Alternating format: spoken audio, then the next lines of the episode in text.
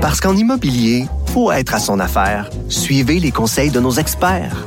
Via Capital, les courtiers immobiliers qu'on aime référer. Bonne écoute. Mario Dumont. Il s'intéresse aux vraies préoccupations des Québécois. La santé, la politique, l'économie.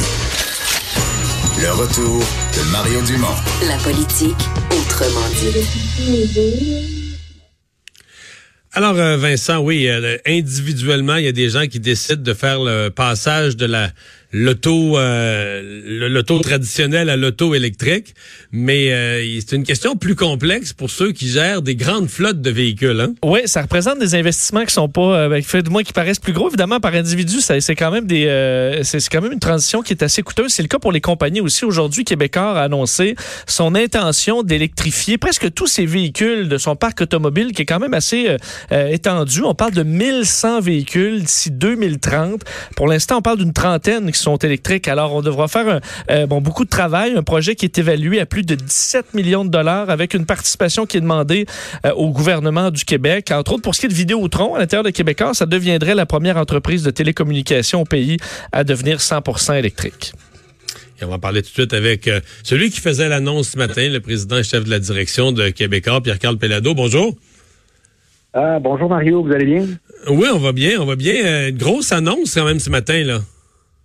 Oui, oui, oui. Euh, C'était un, énorme plaisir, effectivement, donc euh, de mentionner cette initiative. Euh, chez Québécois, on a toujours été quand même, je dirais, avant-gardiste. Euh, et la lutte pour les changements climatiques, la protection de l'environnement, et ça date, c'est pas la saveur du mois là, pour nous. Là, ça fait 25 ans qu'on a toujours été attentifs à cette activité-là, à cette considération-là. Et puis d'annoncer ce matin, donc effectivement, qu'on puisse prendre l'initiative de convertir euh, nos véhicules, puis Dieu sait s'il euh, y en a beaucoup, on l'a mentionné, il y en a plus de 1100.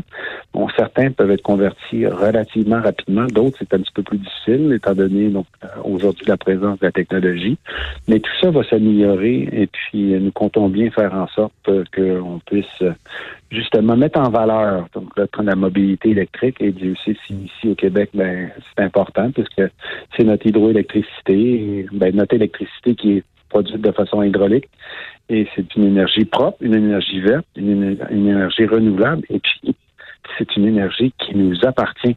Alors, plutôt que d'acheter de l'essence euh, raffinée, du pétrole raffiné, euh, ben, c'est euh, au Québec qu'on crée de la richesse. Et puis, vous savez, ça, j'ai toujours été attentif à ça, puis je vais le demeurer. Donc, c'est dans cet esprit-là également aussi que nous nous sommes engagés encore davantage pour la protection de l'environnement. Avec sur une période d'une dizaine d'années, ça, ça veut dire essentiellement qu'au fur et à mesure que des véhicules euh, vont devenir euh, passés date, désuets, etc., on va progressivement les remplacer ces générations de véhicules-là par des véhicules électriques? Ben, à l'heure actuelle, il y, a, il y, a, deux modalités, si on veut. Donc, euh, d'une part, il y a des véhicules électriques qui sont disponibles. Donc, vous le savez, euh, on peut s'acheter une Leaf, on peut s'acheter une Soul. Euh, moi, j'ai une Tesla maintenant depuis quelques ben, un an et demi environ. C'est une voiture qui est extrêmement performante avec une autonomie de 423 km.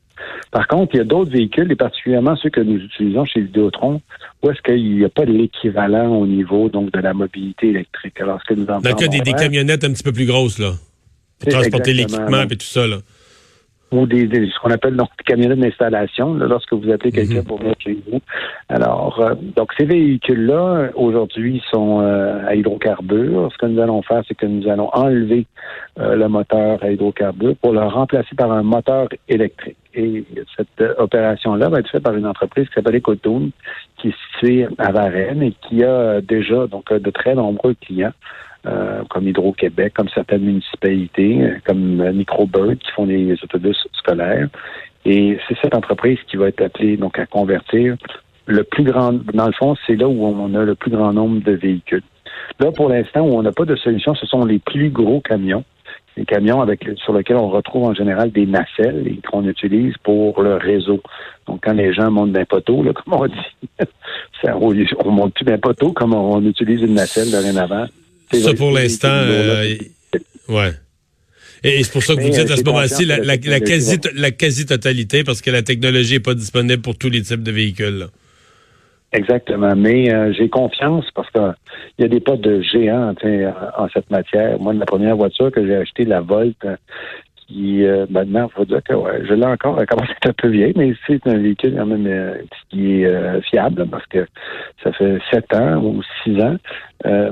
Euh, il y avait 38 km d'autonomie. maintenant, les véhicules en ont 400. Donc, c'est vrai pour les autres véhicules de plus en plus. Et on sait que c'est une tendance extrêmement lourde. et nous allons continuer à bien nous assurer qu'on puisse justement poursuivre la conversion de nos véhicules. Euh, on, a mentionné, euh, est-ce que euh, dans cette opération-là, vous faites appel au, au, fonds vert? Est-ce que, parce qu'on a vu, vu l'argent du fonds vert être utilisé à, toutes sortes de fins, dans toutes sortes de projets. Vous pensez que ça, c'est au cœur du mandat de ce que le fonds vert devrait, ce à quoi ça devrait servir? Oui, ben j'étais en politique, moi, effectivement. on a eu l'occasion de constater qu'il y avait des opérations plus ou moins douteuses euh, de financement pour qui utilisaient justement donc euh, les fonds du fonds vert. Euh, donc oui, nous avons tout à fait l'intention de, nous prévaloir de ce programme, mais là, c'est clair, vous prenez un véhicule qui émet donc du CO2 et puis vous le remplacez par un véhicule qui en émet plus et qui va consommer de l'électricité. Vous êtes capable d'immédiatement calculer l'économie de CO2 et la protection de l'environnement auquel.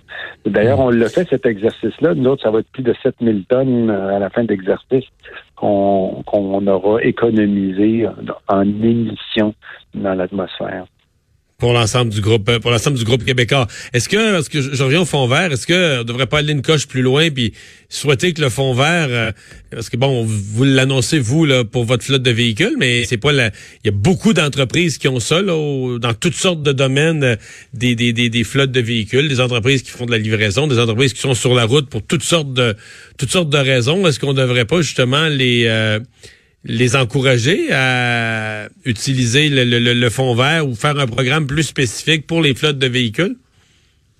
Oui, je suis d'accord avec vous. Euh, je pense que c'est une initiative. Puis en même temps, euh, souhaitons que le message que nous envoyons, puis c'est un petit peu aussi le but de l'exercice, euh, dans la mesure où les entreprises doivent assumer le leadership de cette conversion-là.